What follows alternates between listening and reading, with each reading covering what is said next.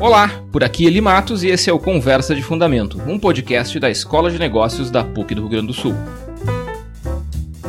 O setor varejista no Brasil vem sofrendo e muito com a crise econômica. Além disso, também passa por uma revolução tecnológica e de tendências de consumo, um cenário bastante complexo. Acompanha nosso papo de hoje sobre isso, vem com a gente. Da bancada rotativa do Conversa de Fundamento, hoje está aqui comigo Lelis para negociar esse caldo. Tudo bem, Lelis? Tudo bem, Eli.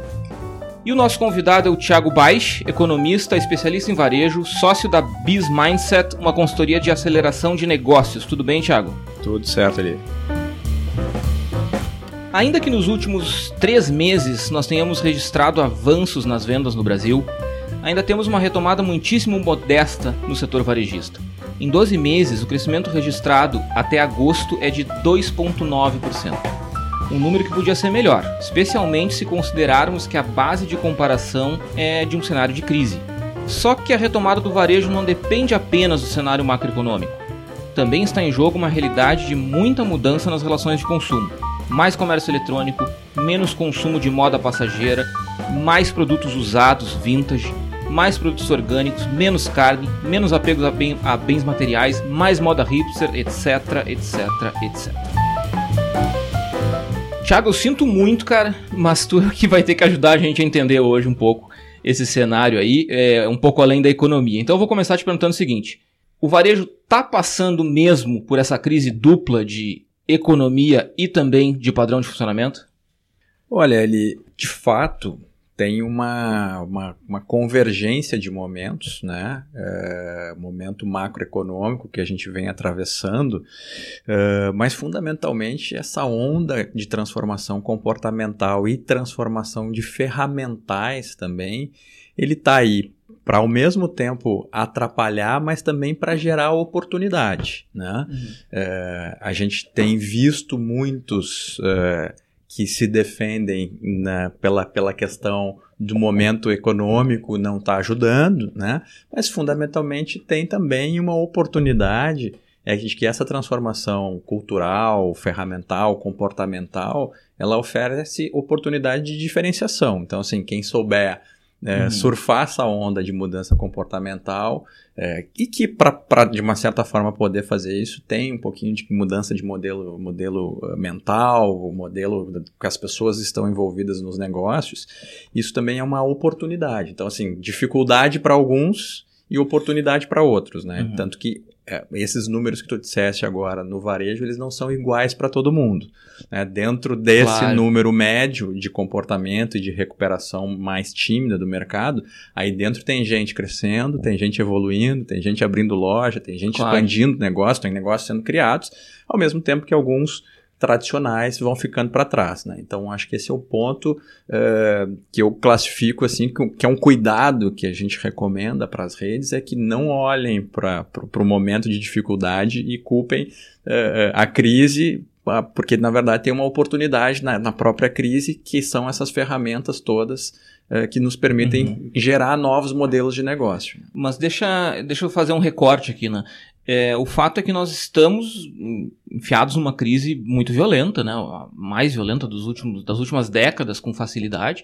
É, e ainda assim, é, tem setores que tu falou, por exemplo, que estão crescendo.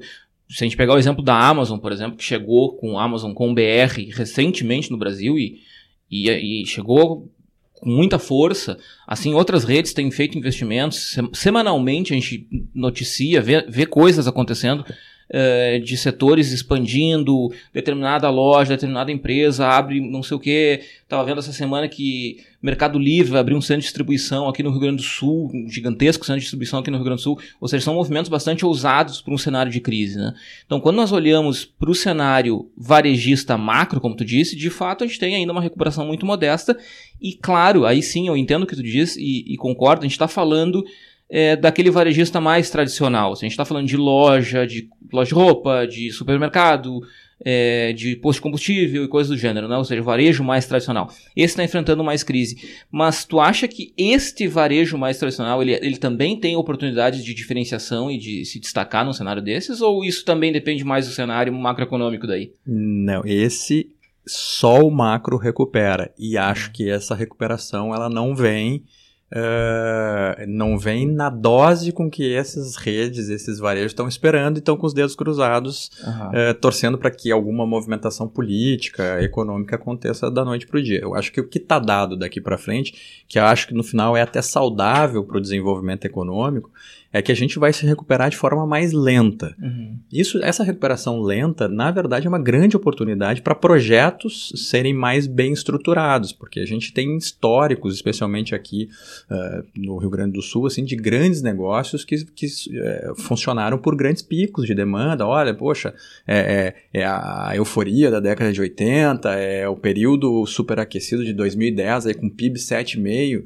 Poxa, um PIB 7,5, quase que qualquer coisa funciona. Modelo antigo, modelo. Claro, claro. Modelo claro. É uma onda que leva funciona. tudo, né? Mas essa oportunidade não volta mais para quem está com o modelo antigo, uhum. né?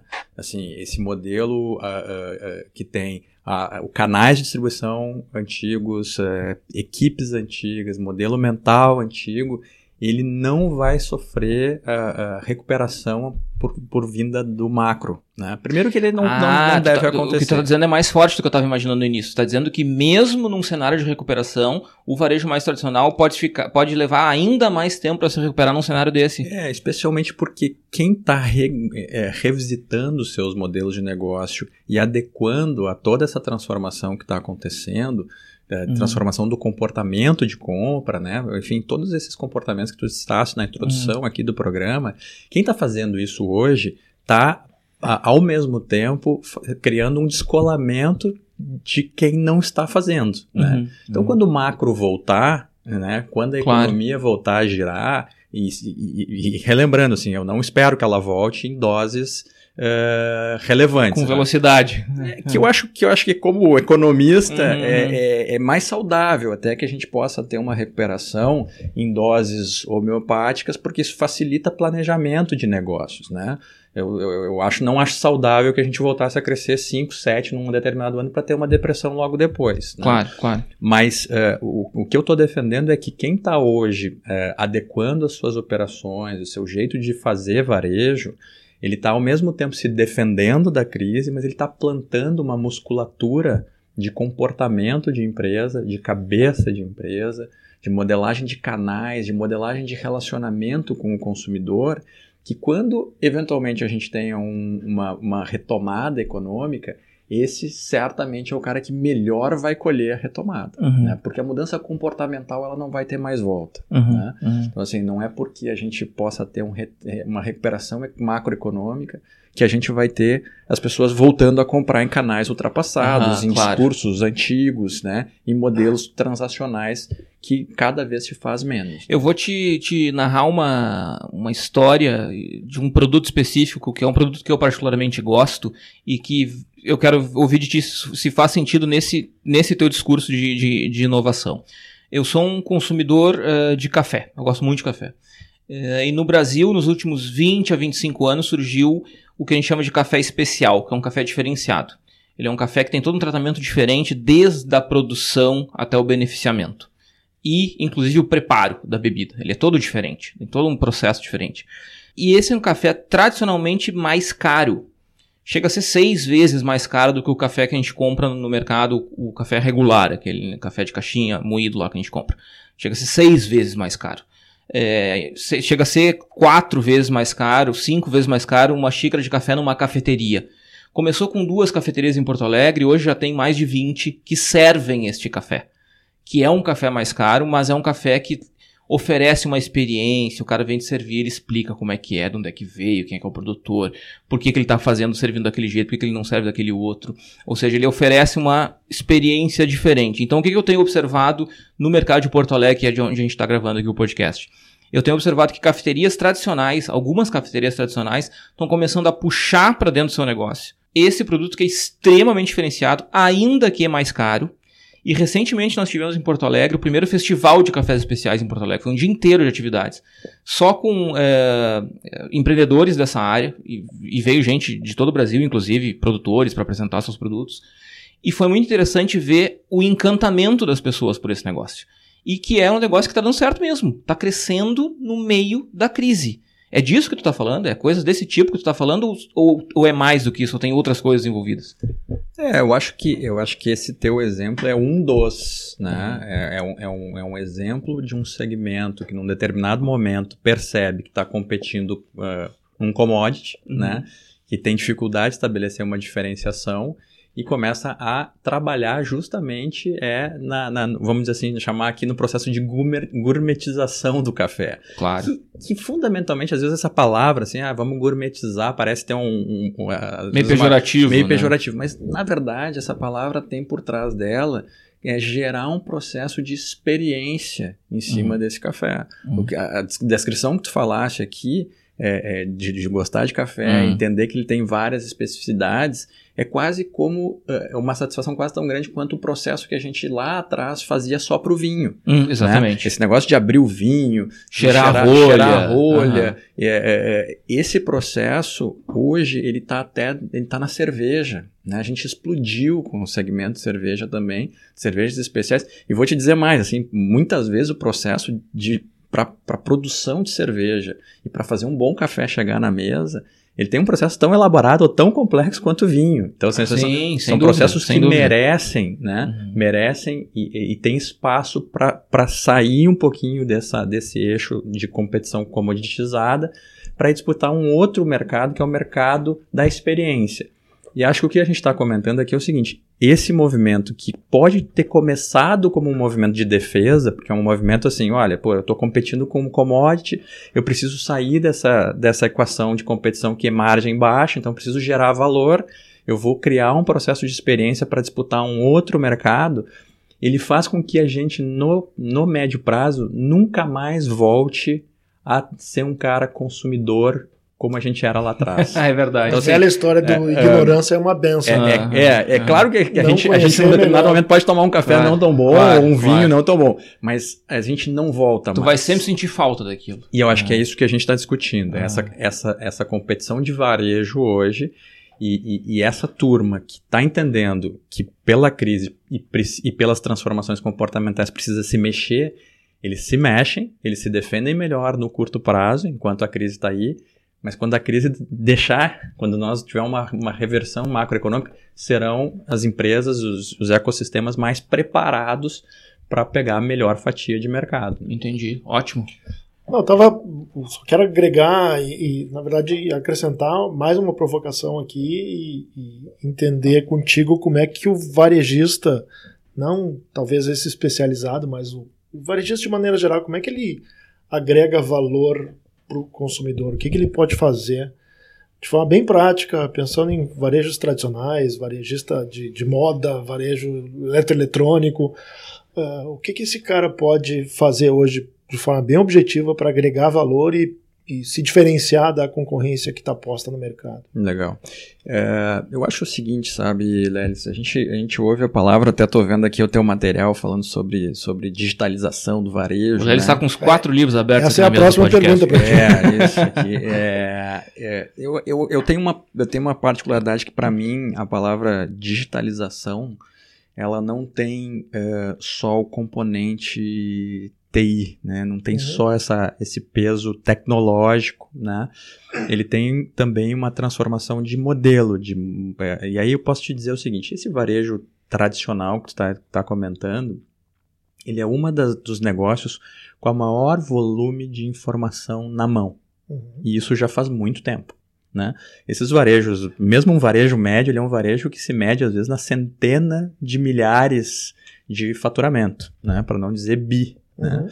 Né? O volume de dados que tem dentro dessas empresas, o volume de geração de inputs que os consumidores dão para eles, eles não são novos. Eles não são dessa época big data, uhum. inteligência. Ele está há muito tempo em cima da mesa.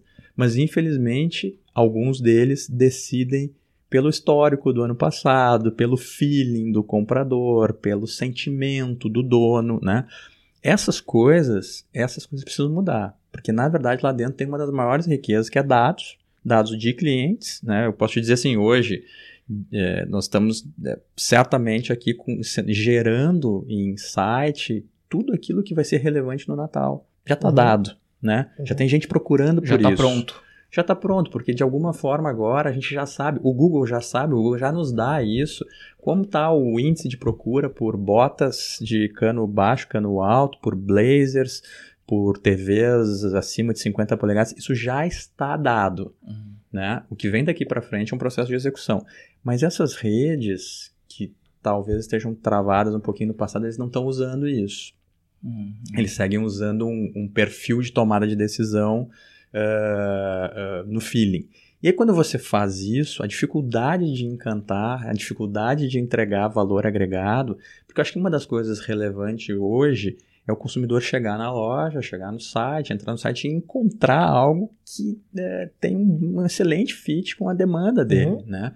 E isso, eu acho que de curtíssimo prazo, o que eu recomendaria para esse cara tradicional, médio, ele acelerar um pouco mais esse modelo, essa virada de modelo e respeitar um pouco mais dado, números, dados e fatos, ser um pouco mais analítico do que aquele cara que tem um conhecimento embarcado que funcionou muito lá atrás, porque talvez tenha funcionado em economia aquecida. Uhum. E que e agora, agora, não funciona mais. E agora não é. Então, assim, é, é, uma boa pilha, o, o, o cara do, com a perna de pau na frente do, da loja, e que incrivelmente a gente vê isso ainda é, dia sim, dia não. Ah, o cara, quer dizer, aquele altão lá fazendo propaganda, né? É, tá, entendi. O, na calçada se equilibrando ali. Sim, sim, sim, sim. Esse negócio, a gente, a gente, o, o varejo, como todo, usou isso muito tempo. Muitas vezes talvez tenha funcionado, uhum. mas a gente nunca botou para rodar isso num ambiente de crise. Sim. E aí agora parece que nada mais funciona, claro, porque a gente tem duas coisas acontecendo ao mesmo tempo, voltando para a origem uhum. do nosso tema, né? A gente tem crise, mas também tem uma transformação comportamental que talvez não permitam mais essas ferramentas, uhum. né?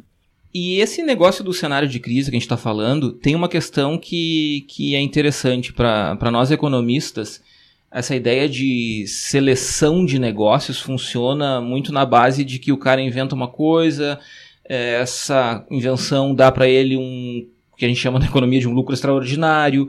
É, aí as pessoas começam a copiar, e isso se populariza, e aí ele começa a perder esse mercado extraordinário. Ele, a única alternativa que ele tem é inventar uma coisa nova para não cair no, na mesmice, do ponto de vista de dinâmica econômica.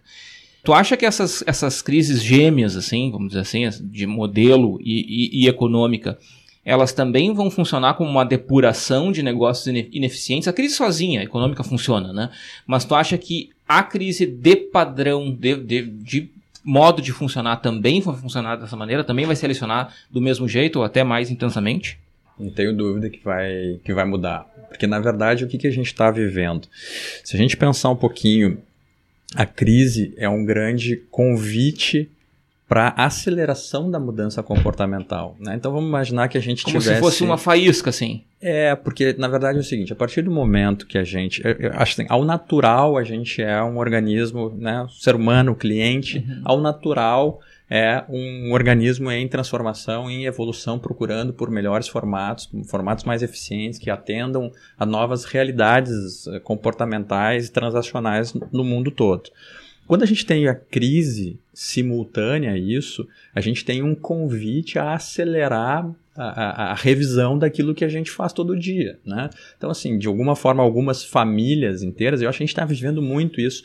A gente tem, é, eu tive a oportunidade de estar, tá, é, acho que dois, três meses atrás, com o Ricardo Amorim aqui em Porto Alegre. A gente estava uhum. falando um pouquinho sobre o quanto uh, uh, uh, os Estados Unidos ainda consegue, conseguiu se defender em, alguns, em algumas questões de, de, de crescimento econômico e de contenção de preços por justamente a tecnologia que está sendo usada conseguir trazer alguns custos para baixo. Né? Então, se a gente for olhar aqui um pouquinho como é que está o padrão de, de, a vida da família média brasileira, ela teve é, é, alguém da família que perdeu o emprego, alguém que teve uma redução relevante de renda, essa família está procurando por alternativas para se defender dentro da sua estrutura orçamentária. Sim. Muitas dessas alternativas faz com que se procure novos comportamentos de compra, novos produtos, novas uh, uh, uh, formas de fazer negócio. E aí, obviamente, quando ela encontra um, um processo de inovação de negócios, de startups, de proposições novas, a gente tem um match uh, uh, onde a gente acaba justamente criando esse, essa figura da faísca que tu falaste. Assim, sim, né? A, a faísca aqui nesse caso é uma crise que detona um processo que facilita com que o cliente saia do modelo tradicional de comportamento e vá e fique mais aberto a experimentar tudo. Tá? Uhum. É, eu acho que assim, explosão. Quanto, quantas vezes lá atrás a gente tentou algumas alternativas até de bancos, bancos já digitais, enfim, e hoje a gente tem uma explosão disso. Assim, claro, o mercado claro. de bancos digitais está muito mais competitivo hoje sim, já sim. do que os bancos tradicionais. Né? Mas eu acho que esse é um bom. Uh, acho que é uma boa leitura né, de como essas duas coisas acabam convergindo para uma transformação que não volta mais. Uhum. Uh, deixa eu aproveitar, falasses em tecnologia e a gente já falou várias vezes aqui em transformação. Botar um pouquinho de contexto. Semana passada eu participei do Congresso Latino-Americano de Varejo, uh, que aconteceu em São Paulo, promovido pela, pela FGV. E o tema do, do evento era transformação digital no varejo essa transformação digital ela envolve uma série de coisas de digitalização de negócios mesmo, de uso intensivo de tecnologia, falou de inteligência artificial, machine learning e, e, e outras possibilidades, mas ela envolve também um, um, um, assunto que não é novo e que foi discutido mais de uma vez lá, que é a, a, a questão online e offline.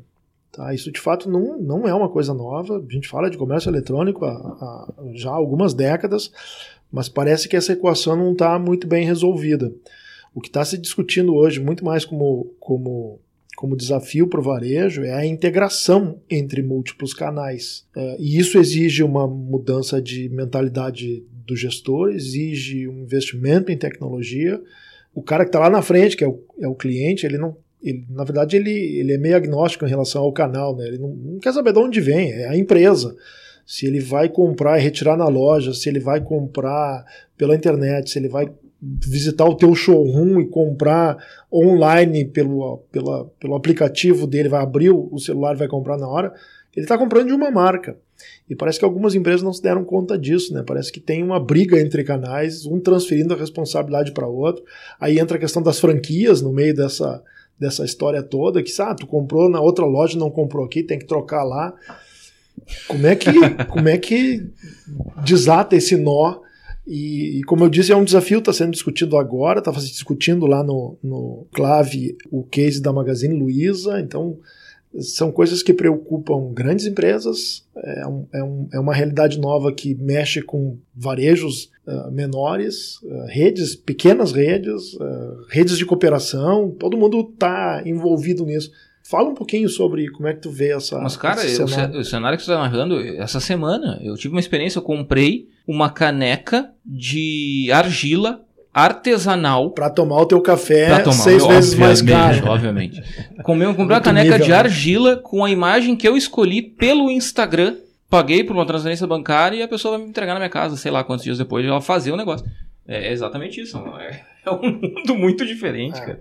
É, eu, eu, a minha leitura, assim, hoje não dá para ficar de fora de nenhum canal. Tá? E até vou falar assim, é, uma particularidade assim, é, minha esposa tem uma é dona de um marketplace de moda e cara, e a gente precisou abrir o canal de venda direta pelo Instagram, pelo WhatsApp, porque não tem fim, mesmo sendo até a plataforma clássica de entrar no site e botar uhum. lá o pedido que parecia ali atrás já uma inovação. Uhum. Tem, muitos clientes não querem mais nem fazer isso. Ele quer fazer uma conversa com a, com a marca para comprar no WhatsApp. Cara, isso para mim é um paradoxo, cara, uhum. porque parece que é um, é como se fosse um passo atrás, assim, porque tu vai, daí tu entra no site que ele é impessoal, onde tu bota o pedido, aí tu quer voltar para fazer online, mas conversando com a pessoa. Ele é exatamente o que tu estava falando e, e, com uma riqueza, é, riqueza do ponto de vista do consumidor, mas um, um desafio pro, pro uhum. empresário, né, pro varejista, é que essas conversas via WhatsApp, via uhum. Instagram, elas caem para uma intimidade é. que a gente não tinha nem no varejo físico. Claro, que a pessoa não se então, assim, tanto. Pegando né? o exemplo desse, desse marketplace de moda, é assim, a cliente comprando, o cliente pedindo para tirar uma foto para ver se fica bem nela, ela dizendo, perguntando se acha que ela vai ficar bem no vestido. Então assim, e aí que realmente, do ponto de né? vista claro. estrutural, aquela, aquela, aquela eficiência do site, é, é, ela, ela dá um passo atrás uhum. realmente, porque tem uma hora que essa transação nem um chatbot, nem um bot resolve. Né? Porque é, qual, qual, é a, qual, é a, programação que você manda o bot dizer quando ela pergunta será que vai ficar bem? O chatbot é aquela, aquela caixinha de chat dos sites, né? Que, que vem, é um robô. Que, que, é um robô, né? É, que tá. é um robô. Certo. Não, a gente discute muito isso, assim, ah. vamos fazer uma parametrização para o robô responder. Mas tem perguntas que... Não, Cara, eu acho isso muito irritante. Não tem como.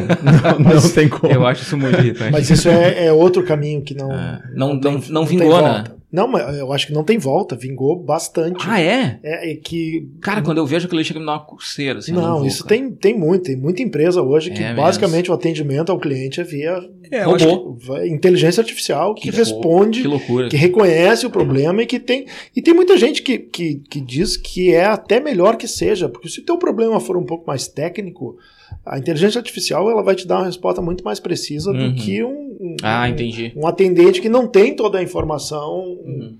digamos, na memória. Ah, mas né? aí tu cai no que o Thiago tá falando agora, que é essa questão de, poxa, vai ficar bem em mim, o que, que o robô vai dizer? É, mas sim. então, mas é, é, eu acho que o, eu acho que o primeiro ponto, assim, é aqui só nesse papo aqui a gente já tem leituras e interpretações diferentes sobre modelos de atendimento. Claro. Essa riqueza ela existe e vai continuar existindo para sempre. Então tem, acho que a gente tem uma matriz de valores, de riquezas comportamentais e também tem uma matriz que é da natureza do assunto que a gente está, uhum. que o cliente está procurando. Né? Claro, claro. Então eu acho que tem, é, é, de fato, tem alguns bots, algumas, algumas respostas que por inteligência artificial o cliente quer isso porque a natureza ele não quer trocar, ele não quer um diálogo, ele não quer nem mesmo cumprimentar ninguém, ele quer uma resposta rápida, objetiva, uhum. assertiva.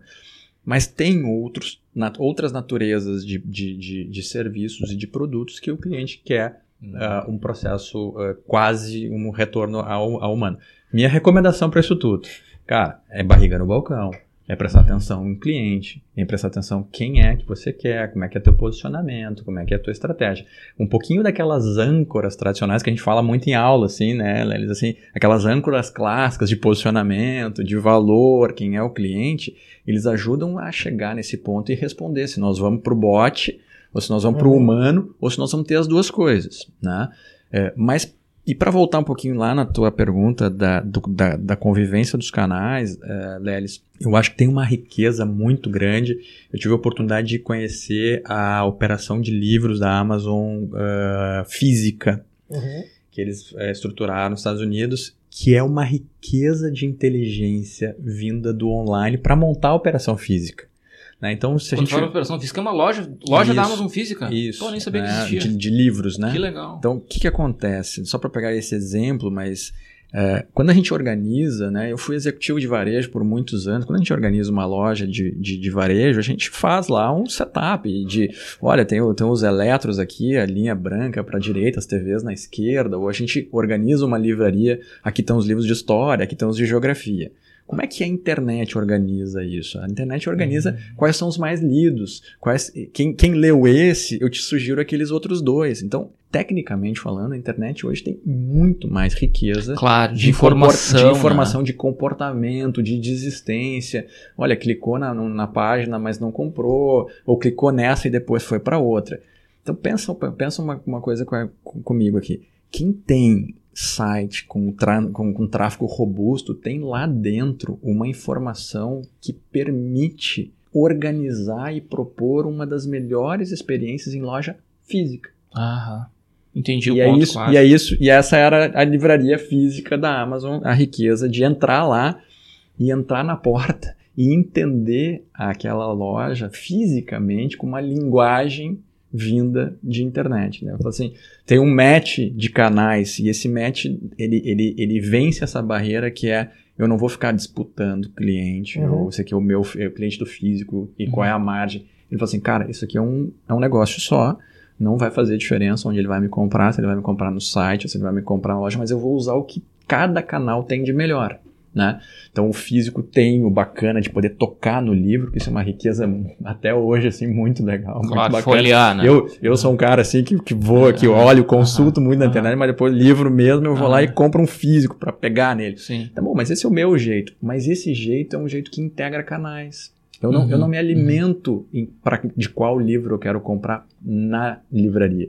Eu me alimento na internet, Uhum. mas eu executo a minha compra. Claro. E eu claro. agradeço quem faz convergência de canal. Esses dias eu fiz muito. isso, cara. Eu, tinha- eu queria comprar um tênis, eu havia tido uma experiência ruim de compra de tênis online, porque eu, pe- eu pedi um número, veio o número que eu queria, que é o número que eu uso, aí ficou apertado. Aí eu entrei em contato com a loja e falei, olha só, ficou apertado. É, que marca é? Marca tal. Ah, não, esse tem a forma maior. O que tu quer dizer com isso? Que o 39 é 38. Eu falei, ah, tá de brincadeira comigo. Ou é- ou é 39 ou é 38. Como assim? Aí agora eu faço isso. Eu tenho que ir na loja física pra experimentar, eu compro no canal online porque é mais barato. Ou seja, eu consigo um negócio melhor. Mas é, claro, é uma- eu entendo, é uma questão de integração, né? Mas essas coisas vão ter que ser melhoradas ainda, porque, por exemplo, comprar roupa e calçado online ainda é meio problemático. assim. Mas essa é uma, essa é um, esse é um ponto, esses exemplos que vocês estão trazendo também é, é, é um ponto que a, gente, com a evolução dos sites e dos marketplaces, como o exemplo da Amazon, é, eles, ó, esses marketplaces, eles vêm aos poucos também exigindo evoluções na cadeia de fornecedores. Então, por exemplo, a roupa que quer entrar dentro da Amazon, que quer vender através da Amazon, ela começa a entender que se ela não tiver padronização de grade, ela vai ter devoluções. Uhum. Essas devoluções por modelo de negócio vão tirar pontuação dessas, dessas E empresas. daqui a pouco ela cai fora da. Ou ela cai fora, ou ela tem um comissionamento menor. Uhum. Né? A gente tem um case aqui de uma empresa cliente nossa que precisa revisitar o modelo de negócio com base nos algoritmos do iFood e nos Uhum. algoritmos da Amazon, Uhum. porque para continuar dentro dessas plataformas ele precisa fazer uma adaptação na, na, na, na estrutura dele, logística, porque senão ele é mal avaliado Uhum. ele perde ponto, ou então ele tem uma comissão é, é, diminuída, né? Ou então ele até pode ser convidado a sair fora do marketplace. Uhum. Então, isso também é um modelo bacana que eu acho que dificilmente veio para ficar. Eu estava final de semana passado aqui uh, na PUC com o professor Capra justamente falando sobre business intelligence, sobre big data, inteligência artificial. E a gente falou muito sobre uh, uh, o quanto a riqueza do uso do dado que é transformado em modelo de negócio. Isso, esses exemplos que eu estou dando da Amazon Uhum, uhum. e da, e da, do iFood é um cara que pega dados, constrói política comercial e diz pro parceiro assim: olha, se o teu tênis, que é 39, no fundo, no fundo, for 38, isso vai virar uma devolução. Uhum. Tu vai ter uma, Claro. uma avaliação ruim. Foi o que aconteceu e eu, comigo. E eu, vou te, Ah. eu vou te convidar a deixar a minha Uhum. plataforma, porque Uhum. a minha plataforma funciona para produtos e processos padronizados Uhum. né? É, então isso também é um, é um negócio bacana, assim, pro cara que é- tem uma, uma, uma produção, o cara tem uma indústria, tem um processo que tem capacidade de se ajustar, ele sobe o padrão do cara que entra para dentro do marketplace. Ele E não esse- permite E mais esse cara vai seja- dizer que essa devolução e esse problema todo vai gerar insatisfação com o marketplace e não com o fornecedor, né? É isso mesmo. Então, essa é a preocupação E essa é a da. Amazon e de outras empresas. Então, quanto mais devolução, o problema não é a questão de custo, nada, é o impacto de insatisfação. Daqui a Sim, pouco, é o que tu claro. disseste, eu tive uma experiência negativa, eu não vou usar mais. Aham. Então, daqui a pouco eu compro uma. Eu uso um marketplace para comprar de um fornecedor parceiro dessa e tenho que devolver, eu restringo a minha atuação. É gol contra, né? É gol contra, é gol contra. Isso gera insatisfação, isso afasta o cliente da marca. Então, o Gente, cara. com, com todas essas tecnologias, vocês estão me deixando até meio assustado cara, porque eu adoro entrar numa loja e conversar com o vendedor. É. É, gente, olha só, a gente está se se encaminhando aqui para o final. Eu queria fazer uma última pergunta pro Thiago, é simples, eu vou te dar tipo 30 segundos para te responder, Thiago, por favor. Que é o seguinte: o que, que tu vê pro varejo em 2020 e o que, que tu vê pro varejo em 2040? Ah, Essa é simples. Claro, né, cara? Ah, eu acho que a. Por incrível que pareça, ele é, 2020 precisa, para a maioria dos varejos, ser é, o primeiro passo para o 2040. Ah, Ou seja, é, precisa. Algumas das coisas que nós estamos fazendo aqui, ou estamos discutindo, apesar de serem é, coisas que já rodam, já estejam funcionando, é, a gente também não está. E aí, justamente para quando a gente, a gente fala de varejos convencionais e tradicionais, essas mudanças não vão acontecer para 2020. Uhum. Mas elas precisam ser plantadas, elas precisam ser começar, a gente precisa começar a fazer o processo de transformação. Dificilmente alguém que esteja é, nos ouvindo aqui e que se sinta sensibilizado por essa transformação digital que o Lelis falou aqui e que eu acho que é, que é, que é maior do que TI, é, é, é de modelo mental mesmo, de sim, cabeça, sim. de entendimento, de que num determinado momento dados e tecnologia precisam ser, ser, ser, valorizados na hora da tomada de decisão, porque esse é o grande ponto também, porque às vezes a gente gera dado, gera dado, faz análise, mas no final das contas, na hora de apertar o botão, a decisão vem daquele cara que está há 30 anos dentro da, dentro, dentro da empresa e que ele tem, ele tem o sentimento de que o uhum. caminho é para o outro lado. Poxa, mas assim, esses sim, dados, sim, os, sim, eu não estou valorizando os dados, eu estou valorizando o que por trás dele tem uma decisão e uma opinião de cliente. Então, acho que isso é um ponto importante. Para 2040, a gente tem uma realidade que vem crescendo. Eu falei isso na última aula aqui na PUC. A aula terminou todo mundo aterrorizado que é o seguinte, é, assim. a gente tá, a gente tá adorando dar notas para as empresas. Uhum. Então a gente adora assim avaliar se o voo foi bom, se não foi. Uhum, é verdade a gente está começando a ter avaliação para nós mesmos como consumidores. Sim, a gente está criando aí, um monstro. Aí, não, aí, o, aí, aí o Capra falou assim, lá na China os caras estão dando avaliação, começando a pensar em dar avaliação para as pessoas. Aí, ah. o, aí os alunos disseram assim, não, isso não é possível, a China é muito opressora. Aí eu, eu falei para eles assim, não, deixa eu só me perguntar uma coisa, vocês não, não ganham avaliação do Uber? Eu ia dizer isso. Aí eles, aí eles, ah, eles ah. congelaram assim, né? Eles, puxa, é mesmo, Thiago, já, já começaram a nos avaliar. Já, assim, já estão nos avaliando. Tá, e vem bem mais do que isso. Sim. Mas no fundo, no fundo, essa é a perfeita sincronia de evolução de processo. Uhum. Porque se a gente consegue ter um modelo de que retroalimenta. Onde ambos se esforcem. Onde ambos se esforcem, uhum. cara, aí a gente tem a solução do dilema do prisioneiro. a gente vai ter efetivamente claro, claro. uma operação cooperação. de cooperação onde uhum. os dois saem ganhando. Claro, sensacional, sensacional. Tiago, eu queria já te agradecer rapidamente aqui. Eu vou te deixar pensando por uns segundos. Eu sei que o Lelis quer dar um recado aqui pra gente. Uhum. Enquanto o Lelis dá esse recado, vai pensando o seguinte: a gente sempre pede uma dica pro nosso convidado de uma leitura, um filme, um documentário alguma coisa que tu acha legal para complementar o nosso, o nosso papo aqui, pode ser? Pode ser. Lelis. Tá, minha dica, na verdade é um recado mesmo. É, já que a gente estava falando em 2020, é, a nossa escola de negócio vai oferecer em 2020 um MBA em gestão do varejo. Legal. Tá, então é, é uma oportunidade interessante, é a primeira vez que a escola vai, vai oferecer esse, esse MBA nesse formato. O, o Thiago vai ser um, já é um dos professores convidados desse, desse curso.